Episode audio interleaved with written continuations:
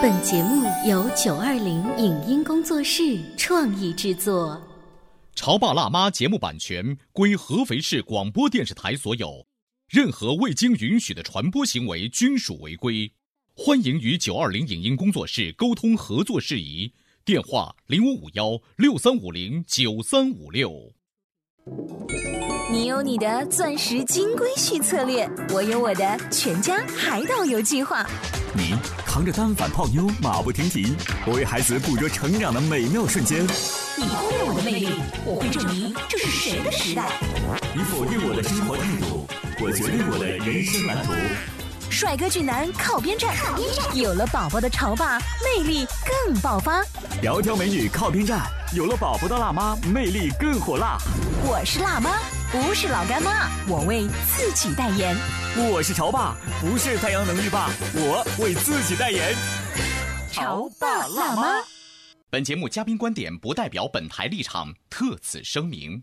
不同的国家有不同的文化风俗和生活习惯。那么，当两个不同国家的人结合到了一起，会碰撞出怎样的火花呢？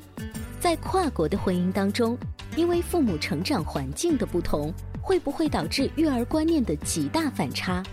妈妈用了何种方式让孩子在两岁的时候就可以中英文自由切换？聪明的她又是如何处理和杨婆婆之间的关系的？欢迎收听八零后时尚育儿广播脱口秀《潮爸辣妈》。本期话题：家有混血儿。欢迎收听八零后时尚育儿广播脱口秀《潮爸辣妈》。大家好，我是灵儿。嗯，大家好，我是小雪妈妈。今天直播间里为大家请来了阿 K 的妈妈，欢迎。大家好，我是阿 K 妈妈。阿 K 呢是她的英文名，然后她自己呢平时就是以这个英文名走天下的 啊。她的中文名反而是比较少叫哈，因为她自己的爸爸呢是加拿大人，然后你又是一个中国人，所以在这一种混血的家庭当中，会有很多有趣的。中外育儿大不同的故事，我们今天呢就要请阿 K 的妈妈好好的来跟我们聊一聊。那跟你老公当时在谈恋爱的时候，有没有就是就着小朋友的，比如说未来的语言教育啊，或者说什么家庭观念的这一种教育的大方向，就从小细节开始慢慢讨论过？之前倒没有讨论过，到怀孕的时候才有。基本上我们两个的教育理念还算是一致的，嗯，而且现在国内的教育也慢慢趋向于国际化，对，慢慢趋向于国际化，大家都有各种渠道都能接收到。因为我觉得国外教育好的一点是，可能更尊重孩子，嗯，平等对待，然后给孩子更多自由，把他像成人一样对待，而不是像小孩一样对待。嗯，那国内更注重传统的家庭文化，这一点我是。嗯，也是比较注重的。嗯，所以在像阿 K 他们家里面的话，小阿 K 今年才差不多两岁的，对，两岁多一点。两岁的话呢，你们家里面是爸爸主讲英文，然后妈妈主讲中文，还是用一种什么样的方式让他双语都 OK 没问题？阿 K 是因为我一直也很焦虑，我不知道就是孩子是怎么就可以自然而然就说双语，所以从小的开始呢，我就跟他一句英文一句中文的说话，就同一个句子，我用两种语言跟他对话，因为爸爸毕竟在家的时。时间会少一点，嗯，我担心他又不生在英语为母语的环境的国家当中，所以我害怕，如果我只跟他说一种语言的话，我怕他英文的能力会降，接受能力会降低，所以我就对他双语说话，然后爸爸回来就跟他说英文，因为爸爸完全不会中文。哦，那所以我们可以理解这样，就是你好阿 K，Hello 阿 K，Goodbye 阿 K，再见阿 K。所以小阿 K 在回答妈妈问题的时候，也是两个语言一起回答吗？他会一种语言，就是可能我最后说的那个语言是什么语言，他就这么回答。然后他现在已经完全，他两岁的时候就完全能分清，就是中文是中文，英文是英文。看到我爸我妈，他会跟他说中文；看到我老公跟他说英文。嗯，然后看到我是两语两个语言都说，因为他知道我两个语言都能说。好厉害啊！对对对，好羡慕。而且在我印象当中，好像说过学英语这个事儿，说外国人如果考中国的这个四六级的话，都有可能是考不过的。嗯，因为这个相当于我们的语文的竞赛。但是我觉得阿 K 绝对不会有这个问题，因为爸爸本来母语就是英文，然后妈妈中文也好，英文也好，这是。啊，太让人羡慕了。呃，语言只是在那个时候你自己想出来说，我要用这样子一句中文一句英文跟他来讲。所以你身边的一些朋友，如果他的英文基础也比较好的话，你也推荐用这种方法从小去教育他的孩子。对我经常跟我身边朋友说，我说你会英文，然后。嗯，有很多其实啊，夫妻两个都是会一点点英文的。我说你们完全可以在家里跟他用同样的模式，一句英文一句中文的说，然后孩子也会成为双语的孩子。因为我见过中国的家庭，妈妈很喜欢英文，然后之前跟我学过英文。嗯。然后有一天我碰到他，他儿子也是三岁。他说他从小也是跟他儿子就是英文、中文跟他一起交流。嗯嗯，他儿子现在英文的水平也很好。嗯，所以就是不一定非得在一个这个呃混血儿的家庭对才会有这样子的大环境，或者一定要到什么样的英语机构去学习哈，非得要等到三岁或者等到六岁，等到三年级才开始英文的学习，而是从小的时候就可以了。对，其实我觉得语言的发展能力，从我女儿身上，我觉得两。岁之前是最佳的，嗯，因为到两岁以后，我们试图教她西班牙语，他就很本能的把西班牙语当成是一门外语。哦，你要让他重复的话，他不是非常的情愿跟着你一起念。嗯，他会自动的又转到他用起来最舒服的那个语言上。对，你像我以前跟他说中文说英文，他都会哦，我说一遍英文，然后他会跟着我念；我说一遍中文，他会跟着我念。但是两岁以后，我们试图教他西班牙语，我们想，哎。小孩接受能力那么强，我们跟他再说一门语言，因为他爸爸会说西班牙语，但是，嗯，他的反应是本能的，就觉得这不是他的母语了。哦，在语言方面的话，你们达成了一种默契，用这样的方式，两个语言一起来引导，在呃这一种跨国的婚姻当中，尤其是我们从小生长的环境不太一样，会不会在育儿上还有一些什么大的观念是需要沟通的？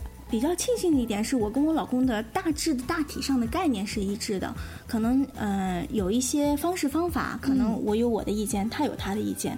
那在我们双方有意见的时候，我们会坐下来讨论，看看能不能找到一个我们俩都比较能够接受的方法来处理。你比如说，我们家女儿一岁多的时候，突然开始抗拒做餐椅吃饭。怎么都不愿意做餐椅，但是她爸爸必须要求你吃饭就必须坐在餐椅上。嗯，对于我来讲，我觉得好像孩子大了应该会自然而然的就会做了，不一定非要在他年龄这么小的时候必须强迫他做。是，所以后来我们俩就达成意见，那我们就换个方式。嗯，所以我们就拿了一个他平时坐的那种玩具凳放在地上，然后给他做他的餐桌，然后他吃饭呢就是他自己独立的一个小桌子。嗯。结果他就很愉快的就接受了，然后自然而然的过了一个月以后，他就愿意做餐饮了。等于说你们妥协的这个方法是既维护了你老公的面子，也维护了你的面子，对不对？对。啊，在中国的家庭可能会发生的就是，要不然就不做了呗，就坐在我们大人的那个共同的桌子上，坐在我们的腿上，或者是喂位子，或者是满屋子跑，这样子。会有会有。然后还有一点，就是因为可能两岁小朋友正在学习用筷子或用勺子吃饭，他可能会弄得满地都是，所以我觉得阿 K 的爸爸他的。这种让他做餐饮的方式，并非就是不可取。嗯，我觉得坐在规定的地方去吃饭，他可能会有一个更好的吃饭的习惯。所以我觉得也挺认同的。当然，我觉得更接受孩子妈妈的这个观点，他会让自己的孩子呢坐在他喜欢坐的地方，那又保存了爸爸的面子，然后又让孩子爱上了坐在自己喜欢的椅子和桌子上吃饭，这样大家都还蛮呃都找了一个台阶下，挺好。关键我们的目的方向是一致的，对，最终达到了。一致的目的，这个在沟通的过程当中，才是其实夫妻之间要互相学习的地方。我不知道是不是因为跟外国人做这方面的交流，就是大家一二三，呃，咱们摆开摆事实讲道理比较容易，还是就是咱们这个中国夫妻在一起啊，容易把情绪带出来，带出这个事情以外的事儿。反而忽略了这个核心问题本质。我不知道跟这个外国老公在一起讨论的时候，吵架是不是架都好吵一点呀？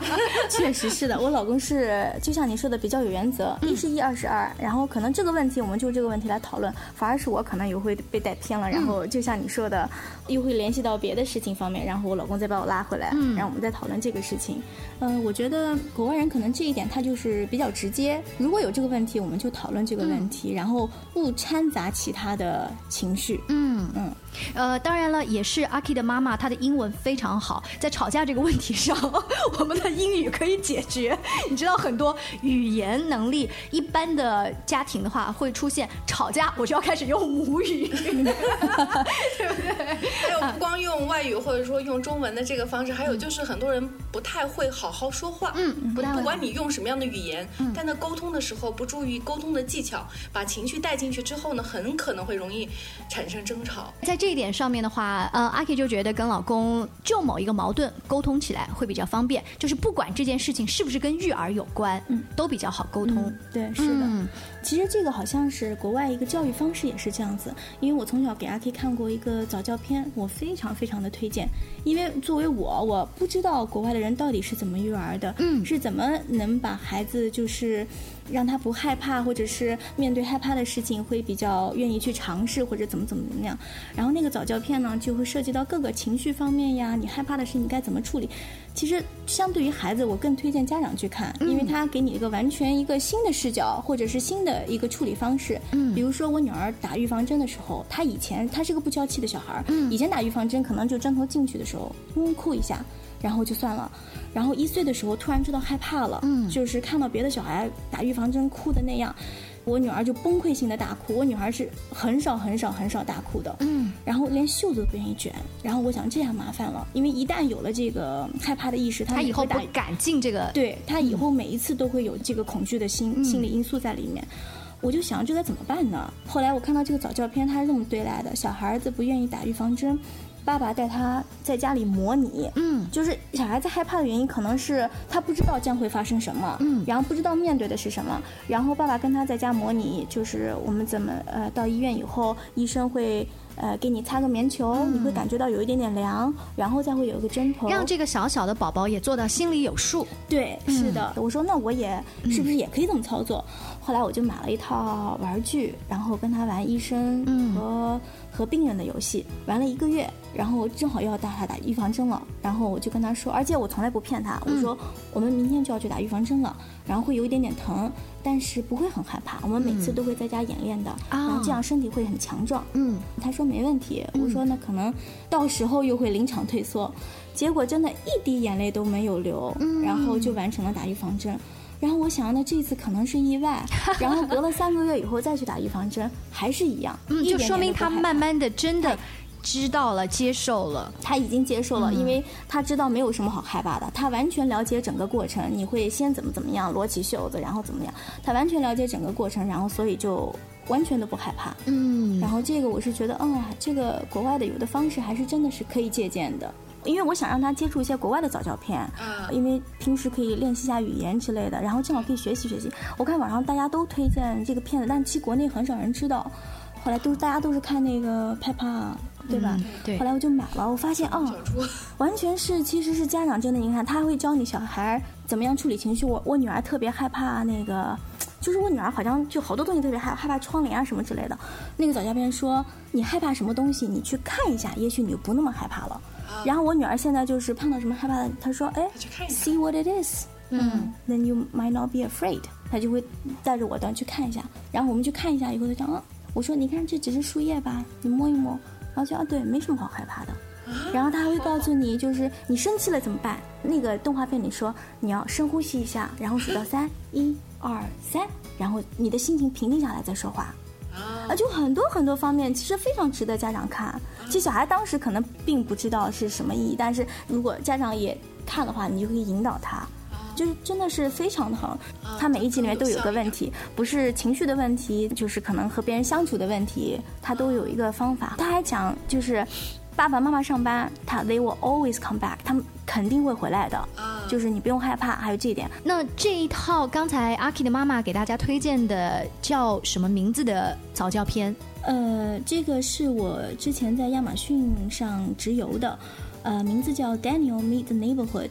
应该翻译过来，应该名字叫小老虎丹尼和他的邻居们。嗯，所以跟邻居的相处的过程当中，就有一些有爱的故事啊，学习一些交流注意的事项。那我们今天直播间呢，小雪的妈妈还有灵儿请到的是阿 K 的妈妈，因为她自己的先生是一位加拿大人，所以对于混血儿的教育会有很多有趣的故事。稍微休息一下广告之后，我们接着聊。您正在收听到的是故事广播《潮爸辣妈》。《潮爸辣妈》播出时间：FM 九八点八，合肥故事广播，周一至周五每天十四点首播，二十一点重播。网络收听，请下载荔枝 FM、蜻蜓 FM、阿基米德、喜马拉雅、中国广播以及苹果 Podcasts，搜索“潮爸辣妈”订阅收听。微信公众号请搜索“潮爸辣妈俱乐部”，参与节目互动哦。潮爸到，辣妈到，准爸到，育儿专家请。中国内地首档八零后时尚育儿广播脱口秀，陪你一起吐槽养育熊孩子的酸甜苦辣，陪你一起追忆自己曾经的小世界。潮爸辣妈。本节目嘉宾观点不代表本台立场，特此声明。不同的国家有不同的文化风俗和生活习惯，那么当两个不同国家的人结合到了一起，会碰撞出怎样的火花呢？在跨国的婚姻当中，因为父母成长环境的不同，会不会导致育儿观念的极大反差？妈妈用了何种方式让孩子在两岁的时候就可以中英文自由切换？聪明的她又是如何处理和杨婆婆之间的关系的？欢迎收听八零后时尚育儿广播脱口秀《潮爸辣妈》，本期话题：家有混血儿。广告之后呢，欢迎大家继续回来。今天潮爸辣妈的直播间，灵儿为大家请来了小雪的妈妈，欢迎；大家好，还有阿 K 的妈妈，欢迎你。大家好，阿 K 的妈妈和阿 K 的爸爸从谈恋爱到有了小宝宝这么长时间，关于整个家庭的相处方式，到育儿的观念，甚至大家庭的呃整个相处模式，都会有两个国家不同的这种生活习惯所带来的呃摩擦。或者是不同夫妻之间是怎么沟通的，怎么带孩子一起互相交流的。今天的这一期节目当中呢，我们会继续跟大家来探讨一下哈，中外育儿大不同。我发现阿 K 的妈妈强调一个问题，就是因为我也是第一次当妈妈，我也不知道怎么带一个混血儿的妈妈，怕把她带的特别中国，就是完全忘了爸爸那边的文化。好像你有的时候会有这样子的担心。对。嗯，因为毕竟是两国文化，我就尽量让他两边的文化都汲取，因为每个国家都有每个文国家文化的精华处，所以嗯，在传统方面，国外所有的节日我们都过，然后国内所有节日都过，而且跟他讲节日的来源，然后我们会做些什么事情，就像在元宵节，我会跟他一起做灯笼，嗯，然后跟他一起包元宵，然后就是每一个节日我们都认认真真的过，就是按照传统的方式来过。然后国外的节日也是一样的，尽量创造这个环境啊、呃让他知道哦，我还有一个这样的节日可以、可以这么这么这么。你看，刚才阿 K 妈妈说到什么元宵节我们要一起做灯笼，我们在中国都不一定会特别带孩子做灯笼，对对，就是。反而是混血儿的家庭，或者是常年生活在国外的华人家庭，他们很怕丢了自己文化的根，就会去找中国传统的历史故事啊这方面的东西，搜集的特别多。是，我觉得有这个意识特别好，而且在我听到阿 K 妈妈说过之后，我最开心的是，哇，他们家几乎每个月都可以过节。过节，所以小阿 K 最喜欢的节日是目前他最喜欢节日是万圣节，因万为有糖果。啊有糖果，而且觉得扮的很可爱的样子。对对对对对。因为阿 K 呢，大部分的时间是生活在中国，所以有外公外婆来疼爱，这很中国传统的长辈疼爱的方式，跟我们广播前大多数的家庭都是一样的。但是别忘了，他有一个加拿大的爷爷奶奶，他们偶尔在见到阿 K 的时候，会显得这个爷爷奶奶怎么不太一样吗？我生完我女儿以后，大概我女儿五个月的时候，我婆婆过来看我。我婆婆其实我一生她也想过来看我，说可能我刚生完孩子就太焦虑了，然后我说可能适应一段时间。她五月过来的时候，正是我女儿就是睡眠问题特别糟糕的时候，就是我不知道她什么时候要睡觉，我也不知道该怎么哄她睡觉。当时的我特别焦虑，但是我婆婆一句话都没有讲。我婆婆只是在旁边讲，她说嗯。我以前呢是怎么怎么做的？我可能是给他裹个小毯子，让他觉得有安全感。但他从来没说过一句：“那要不你也试一试？”或者“你这样不可以，你应该怎么怎么讲。”他只是说他自己的方式，他也没有推荐我用他的方式，也没有否定我现在的方式。他只是么淡淡的说：“嗯，不会给你有压力，没有压力。嗯，他不干预，嗯，就是他不会指点你哪里做的对，哪里做的错。但是如果你需要帮助的时候。你提出来，他会全心的帮你，嗯，但是他不会干预你的育儿方式，也不会干预你的家庭。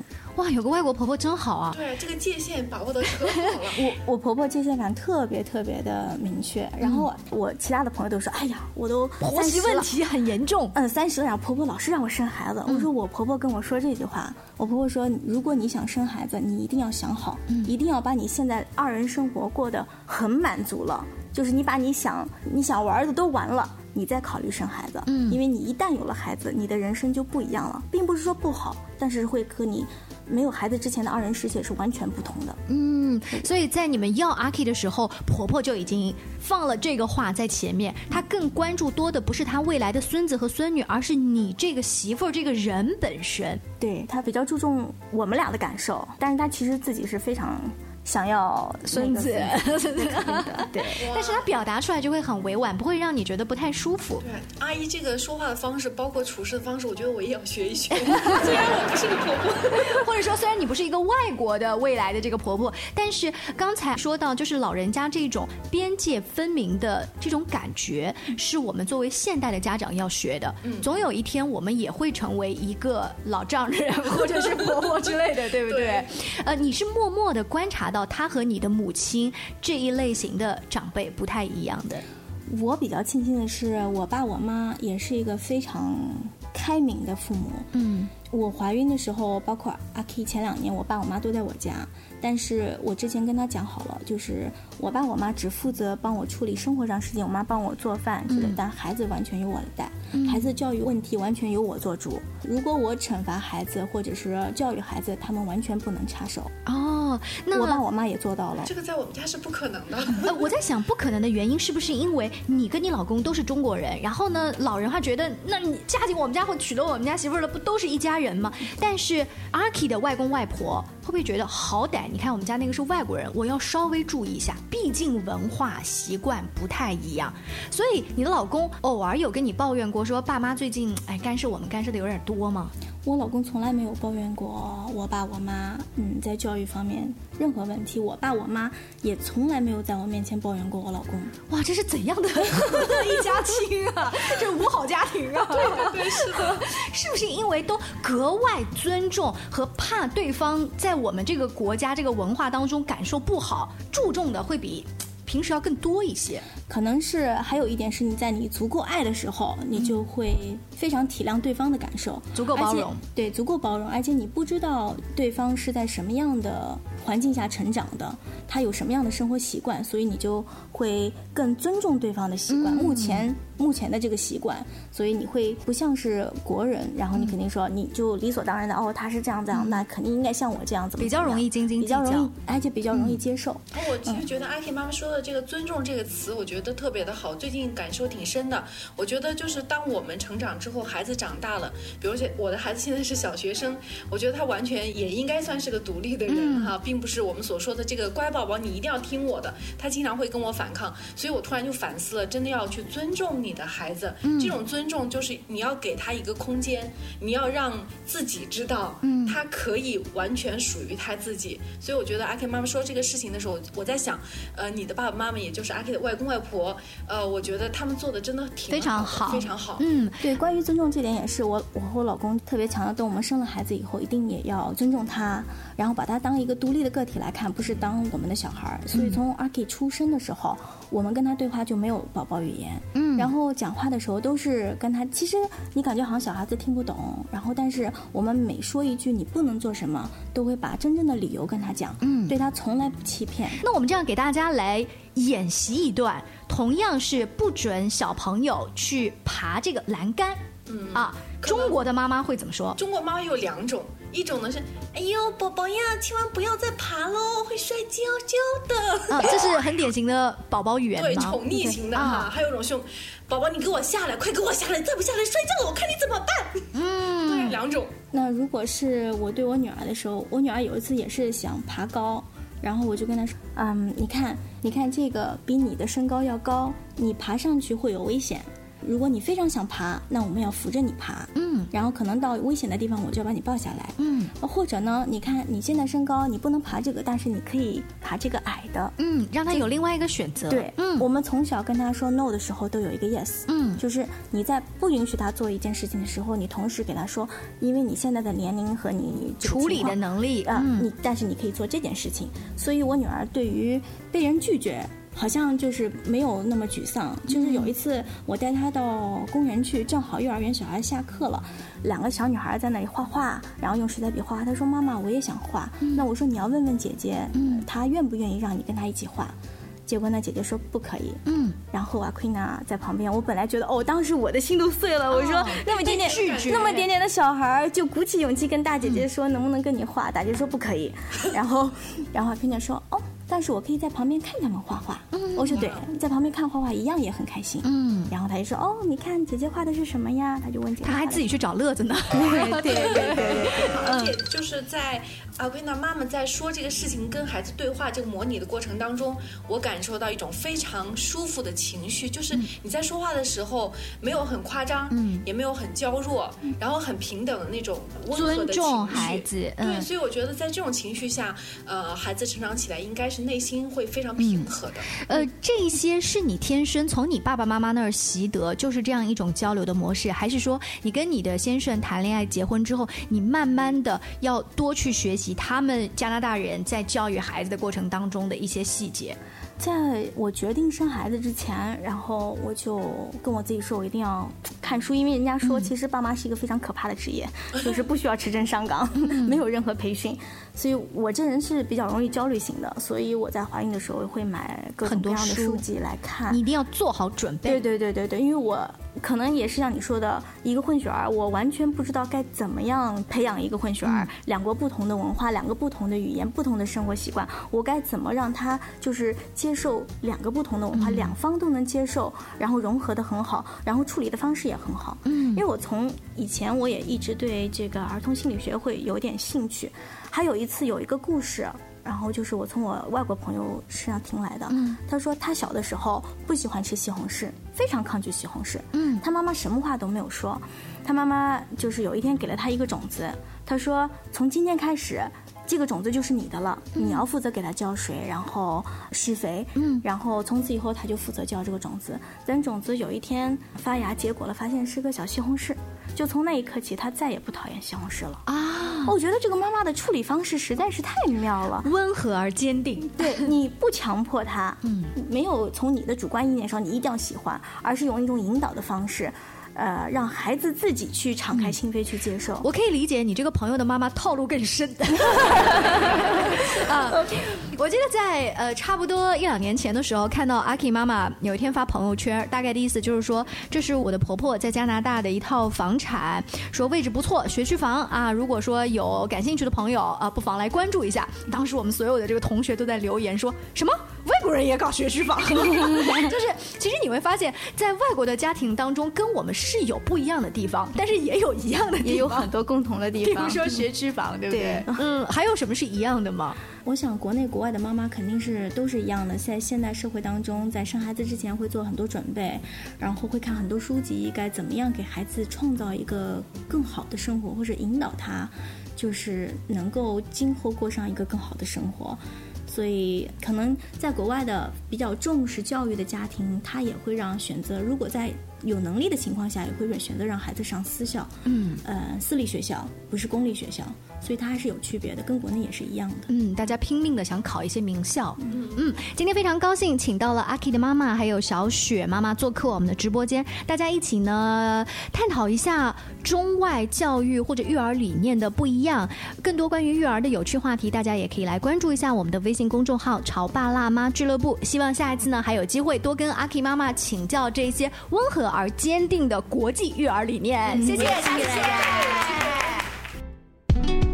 以上节目由九二零影音工作室创意制作，感谢您的收听。